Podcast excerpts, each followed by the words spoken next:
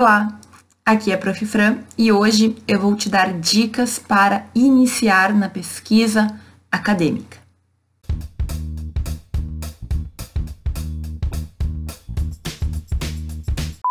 A pesquisa acadêmica, a iniciação científica, início na ciência, basicamente a gente começar a investigar temas dentro do direito, dentro da nossa área, que possam, enfim, trazer novidades que possam trazer melhorias tanto para nossa área como para a sociedade em geral.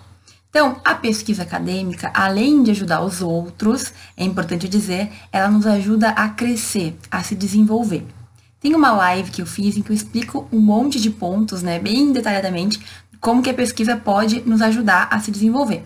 Mas, rapidamente, eu vou te citar aqui alguns deles a gente vai melhorar nossa oratória, porque a gente vai ter mais trabalho para apresentar, a gente vai aprender a escrever melhor, a gente vai ser mais autodidata, porque a gente aprende a pesquisar e estudar por conta, e principalmente a gente tem uma grande rede de networking, ou seja, começa a conhecer pessoas muito além da minha faculdade, que no futuro podem ser contatos interessantes.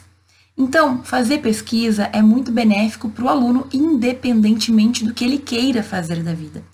Algumas pessoas acham que fazer pesquisa é só para quem quer ser professor, e isso está errado. É claro que para ser professor é necessário iniciar na pesquisa, né? Mas muitos benefícios podem vir daí dessa atividade. Afinal, a pesquisa é um dos pilares, né, daquele tripé da experiência universitária, lembra? Ensino, pesquisa e extensão. Então, a pesquisa, ao meu ver, deveria ser feita por todos os alunos. E hoje eu quero te dar alguns passos, algumas dicas se tu ainda não está na pesquisa, se tu está iniciando e não sabe muito bem para onde ir. Antes de te contar cinco passos que eu vou te dar para iniciar na pesquisa com o pé direito, eu quero te contar como foi o meu início na pesquisa. Então, assim, na minha faculdade existiam poucos grupos de pesquisa, que são aqueles grupos que são chefiados por professores que auxiliam, que orientam alunos na iniciação científica. E durante muitos anos, por mais que eu tenha buscado, não com muita vontade, mas eu, eu tinha interesse em fazer pesquisa, era muito difícil entrar nesses grupos, certo? A universidade ela tem o um interesse em ter grupos de pesquisa, até porque isso traz, digamos assim, um status melhor para ela, né? É, até o MEC ele vê isso com bons olhos, é, é, é requisito, né? A pesquisa ela é uma obrigatoriedade da universidade, tem que ter grupos de pesquisa. Mas, dependendo do interesse, algumas faculdades vão focar muito mais no ensino do que na pesquisa. Então, como eu disse, eu demorei muito para conseguir ingressar num grupo. Eu consegui ingressar quando tive uma, digamos assim, tivemos uma modificação na minha universidade em que vários professores iniciaram a sua carreira, foram aprovados em concurso, começaram a dar aulas, né? E eles vinham com ideias diferentes e a vontade também de fazer pesquisa e extensão na faculdade, porque afinal é uma obrigatoriedade. Então, sangue novo parece que sempre quer fazer alguma coisa para melhorar, né? Então, eu tive contato em 2011, depois que eu voltei do meu intercâmbio, com um professor que estava iniciando o seu grupo de pesquisa. Naquele momento, eu sabia que eu queria muito participar de um grupo de pesquisa, afinal, eu queria ter pesquisa e extensão no meu currículo, e foi a oportunidade que eu tive de efetivamente entrar para esse mundo. É possível fazer pesquisa sem ter orientação de professores? Sim, só que ela vai ser uma pesquisa muito rasa e no teu currículo tu não vai ter ali, digamos assim, o grupo de pesquisa que tu participou certo? Então, a pesquisa mesmo, embora tu possa pesquisar por tua conta e risco e fazer trabalhos por tua conta e risco, o ideal é que tu tenha um vínculo institucional, que tu participe de um grupo de pesquisa em que outros colegas vão estar ali contigo, crescendo também, e um professor vai ajudar todo mundo a se desenvolver. Então, ali em 2011 eu conversei com esse professor novo, ele foi bem tranquilo, bem aberto, assim, falou que ia ter um processo seletivo. Vejam, muita gente queria participar de grupo de pesquisa na minha universidade, realmente era uma demanda reprimida, digamos assim, porque a gente tinha um ou outro grupo em que os professores escolhiam alunos lá no primeiro semestre, então quem estava do quinto em diante já não conseguia entrar. E esse professor ele não restringiu, o que para mim já foi uma coisa muito boa, porque eu já estava eu estava entre o sétimo e o oitavo semestre, estava quase no final da minha faculdade e ainda não tinha feito nenhuma pesquisa. Eu me arrependo de não ter feito antes, poderia ter começado, mas hoje eu vejo que realmente as condições que eu tinha, não, eu não tinha condições de entrar em grupos de pesquisa, porque eu já estava, digamos assim, um pouquinho avançada quando eu descobri sobre a pesquisa, já estava quase na metade do curso. Eu não me antenei para isso antes. Por isso que é importante que tu pelo menos saiba o que é pesquisa, para tu começar a pensar sobre isso desde cedo. ok? Eu digo que nunca é cedo demais. Quanto antes de começar a pesquisar, melhor. Mas aí esse professor fez uma seleção, eu me esforcei um monte para passar, ele fez uma prova escrita, ele fez análise de currículo, é claro que ninguém tinha currículo, mas eu, já no interesse da pesquisa, um tempinho antes, tinha feito um artigo para um congresso do Ministério Público na capital. Eu sou de Santa Maria, no interior do estado, eu fiz um artigo para apresentar lá em Porto Alegre e apresentei. Tive realmente muita coragem, hoje eu me parabenizo por ter ido, porque, assim, eu estava totalmente crua. A gente, eu, eu e uma colega fizemos um artigo sozinha, sem orientação nenhuma, e postulamos lá, apresentamos, foi publicado lá nos anais do evento. E eu apresentei para um monte de gente desconhecida e gente de, digamos, alto escalão, né? Porque eu estava dentro do Ministério Público da capital. Enfim, foi uma experiência um pouco, digamos assim, um pouco chata, no sentido de que eu sabia que eu não estava fazendo o melhor possível, mas dentro das minhas condições foi o que eu consegui fazer. Depois, quando eu fui aprovada para esse processo seletivo, também em razão de eu ter aquela publicação, a única publicação e ninguém mais ter nada, eu percebi a diferença que ter uma orientação faz na nossa vida. Então, um orientador ou alguém que te guie, simplesmente a tua vida vai ser mais fácil, porque ele vai te mostrar os caminhos que dão certo e os caminhos que dão errado. Eu posso dizer que o professor que começou a me orientar ali naquela época, ele meio que além de meu orientador, de certa forma, era meu mentor também, porque era a única pessoa que tinha muito mais conhecimento que eu e que conseguia me direcionar. Depois que eu entrei para o grupo de pesquisa, a minha vida realmente ficou muito mais fácil, porque eu tinha segurança de saber que alguém que sabia de verdade estava me dizendo para fazer assim ou assado. E aí, quando eu entrei no grupo, eu sabia que eu não tinha muito tempo, né? Eu queria construir um currículo. Eu trabalhei muito para publicar artigo, para apresentar trabalho, para fazer tudo isso.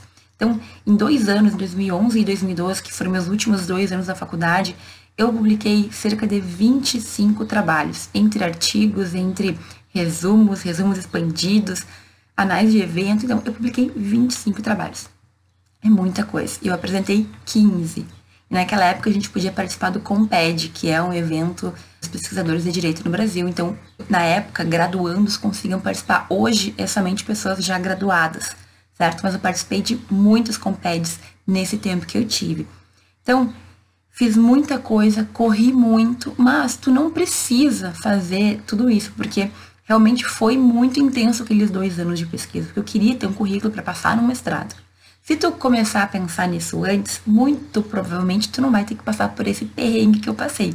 Então, fica atento, porque eu vou te dar cinco dicas que eu realmente acho deu certo na minha experiência e que eu acho que podem te ajudar. Bom, e a primeira coisa, então, para quem quer começar na pesquisa é justamente entrar num grupo de pesquisa. Na tua faculdade, na tua instituição, certamente existem grupos de pesquisa. O que tu tem que fazer, então, é buscar entender, buscar se inteirar de quais existem e verificar se tem algum que te interessa. Eu digo que o primeiro que eu entrei era um tema bem interessante, mas que eu desconhecia totalmente. Meu primeiro grupo de pesquisa era sobre ativismo digital que é basicamente pessoas que na internet se mobilizam por alguns movimentos. Com o tempo, esse grupo foi se modificando, o professor começou um novo grupo um pouquinho diferente, e assim, a gente vai diversificando a pesquisa. Agora, tu tem que ver na tua faculdade como que funciona para ingressar e como que funciona efetivamente uh, os, os grupos de pesquisa. Normalmente, grupos de pesquisa são reuniões semanais ou quinzenais, em que o professor e os alunos daquele grupo se encontram para discutir temas, discutir textos. Muitas vezes tem que fazer leitura extra para poder discutir com os colegas e, é claro, ir conversando sobre artigos que serão os resultados das pesquisas que vocês estão fazendo. Então, normalmente o grupo, de, pesquisa é assim: a gente lê textos, a gente discute, a gente tem ideias, a gente tem hipóteses e aí a gente começa a pesquisar. Muitas vezes é um trabalho, digamos assim, solitário, né? Porque é difícil pesquisar todo mundo junto, né? A mesma coisa, mas a gente vai construindo conhecimento dessa forma. E por que, que é importante entrar num grupo de pesquisa? Basicamente porque, como eu falei, a gente tem um professor que já tem muita experiência naquilo que vai te guiar que vai te dizer para onde ir, que vai ler teu trabalho e dizer o que tá bom, o que não tá, o que pode mudar, o que pode melhorar, certo? Que vai te guiar nas apresentações de trabalho, que vai te dar segurança para tanto para escrever e para submeter artigos como para apresentar trabalhos. Então, ter alguém do teu lado que saiba, que entenda e que te dê segurança faz toda a diferença. Como eu falei, teve um artigo lá que eu apresentei sem ter nenhuma orientação. E foi muito, assim, assustador para mim. Porque eu sabia que eu estava dando meu melhor, mas que não era o melhor efetivamente. Se alguém tivesse me auxiliado, teria sido muito melhor. Graças a Deus, eu tive pessoas que foram muito receptivas lá comigo. Mas, enfim, quando a gente tem alguém que nos ajuda, alguém que nos guia, é muito mais fácil e a gente tem muito mais segurança, porque a gente sabe que a gente está fazendo certo. Bom, segundo passo então. Para melhorar a escrita, tu vai ter que escrever, né? Então, logo que tu te acostumar, logo que tu começar a entender um pouco do tema, tu pode escolher um pedacinho e pesquisar mais sobre ele. E começa a enviar para eventos ou para revistas o que tu escreveu. Às vezes, existem resumos que é de uma página só, certo? E aí tu pode enviar, publicar muitas vezes e já vai ter alguma coisinha no teu currículo. Eu, quando comecei a pesquisa, era desesperada para construir um currículo, então eu tive que começar, né? Mas, como eu não tinha experiência, eu tive que começar como todo mundo, escrevendo de pouquinho em pouquinho, mandando para o meu orientador, ele revisava, ele corrigia, ele dizia o que estava bom, que estava ruim, e assim eu ia melhorando. Mas se tu não começar a fazer, tu nunca vai melhorar.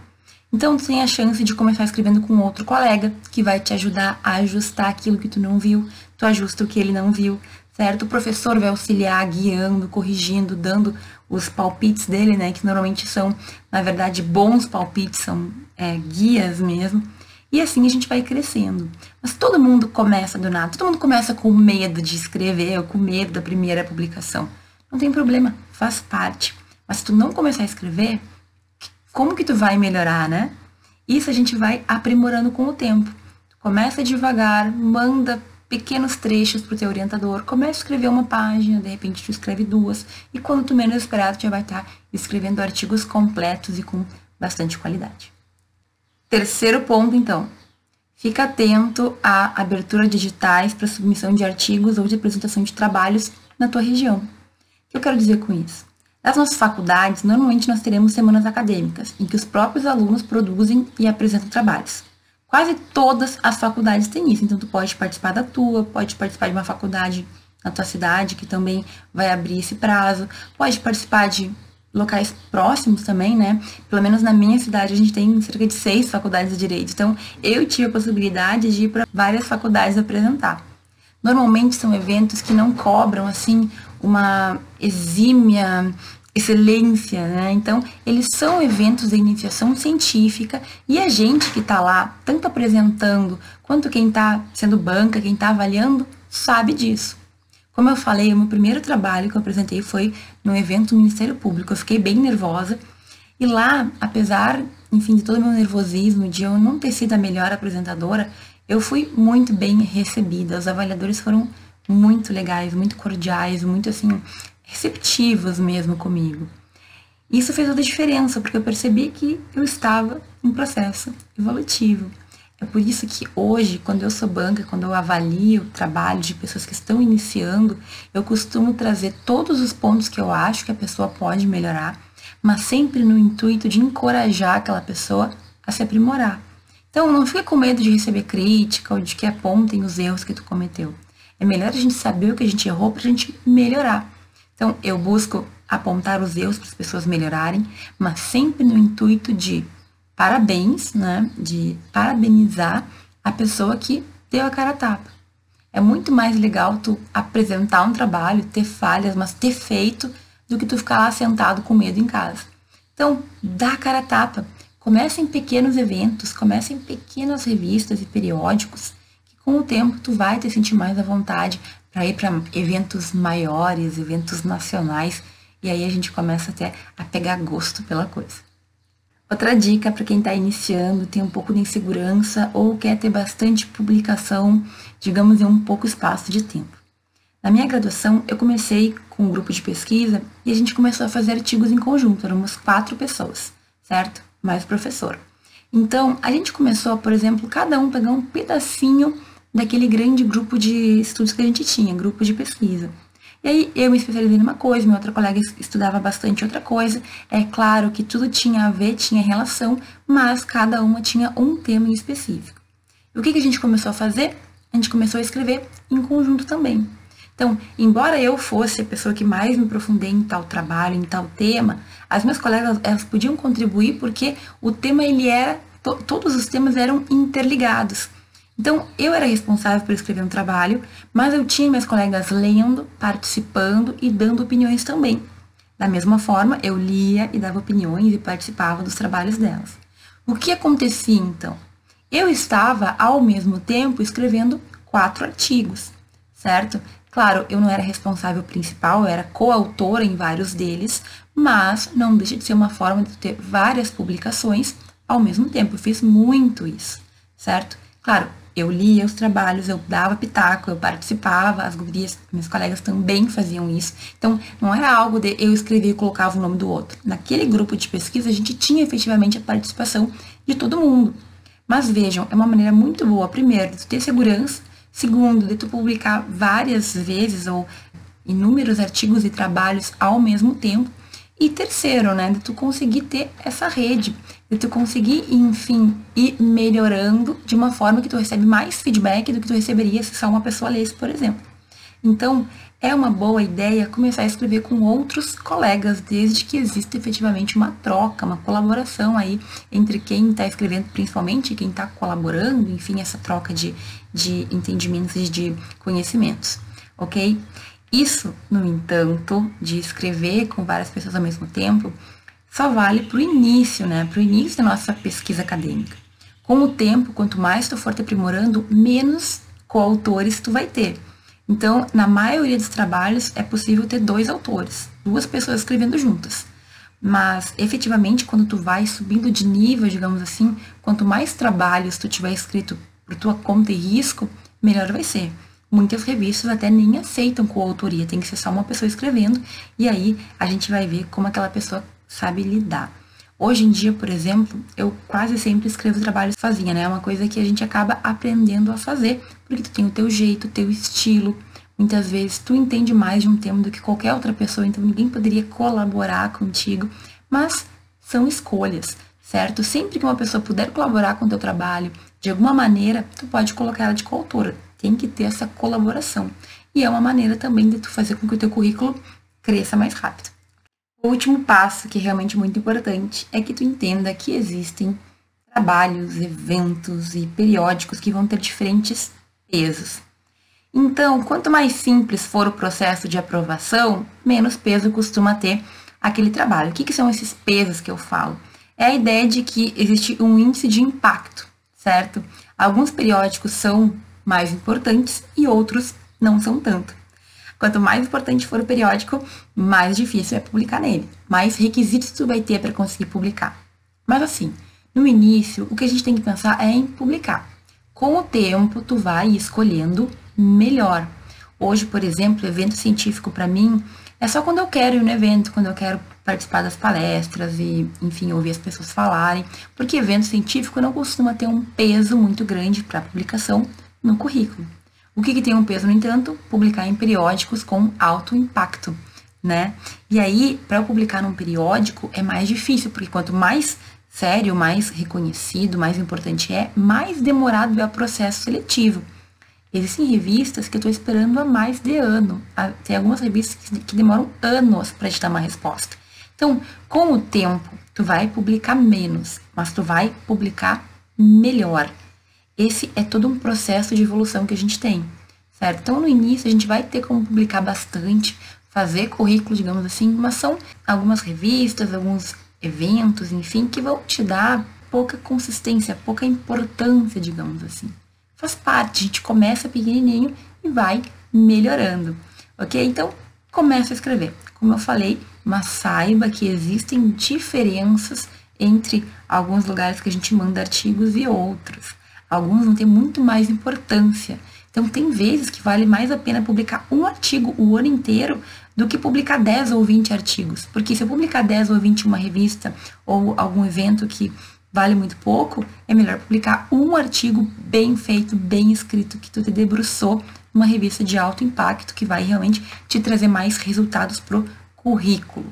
Quando que isso é avaliado, professora? Bom, existem alguns concursos públicos que os artigos têm peso, Quando tu for entrar para um mestrado ou para um doutorado, isso também vai ser avaliado no teu currículo, certo? Isso sem falar na ideia de que quando a gente olha para o currículo de alguém e vê que essa pessoa fez pesquisa, que ela apresentou trabalhos, que ela tem publicações, é um novo status, é um pouquinho diferente, certo? Significa que a pessoa buscou, que ela tem tudo aquilo que eu falei de ser autodidata, de trabalhar sozinho, que ela tem uma boa oratória, que ela tem uma rede de contatos, enfim. Em muitos pontos da nossa vida profissional, a pesquisa ela pode trazer esses resultados, ela pode fazer diferença.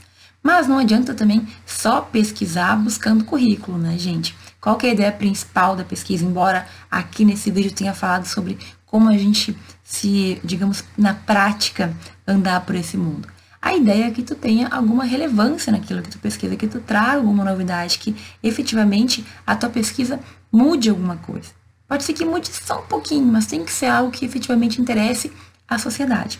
E aí cada um vai saber o que gosta, o que quer pesquisar, qual é o tema que tem mais afinidade. Todos os temas podem ser pesquisados, mas com o tempo a gente vai percebendo o que, que dá mais certo pra gente. E aí você tem que encontrar algo que tu goste de verdade, porque é muito mais fácil, é muito mais prazeroso pesquisar alguma coisa que tu acredita que realmente tem alguma importância. Tá bom? Esse vídeo de hoje, eu busquei trazer cinco passos para quem vai iniciar ou quem está iniciando na pesquisa científica. São questões bastante práticas, certo? Mas a pesquisa é muito mais do que isso, né? Então, se tem alguma dúvida, se tem alguma sugestão de vídeo para que eu faça aqui no canal, deixa teu comentário aqui embaixo que eu vou ficar muito feliz em saber, certo? Se tu vai começar ou se tu tá pensando em fazer pesquisa, eu te desejo muito sucesso e conta comigo, qualquer coisa, eu tô aqui para te ajudar. Obrigada por ter visto esse vídeo até aqui. Compartilha com algum colega que possa tirar algum proveito dele e a gente se vê no próximo.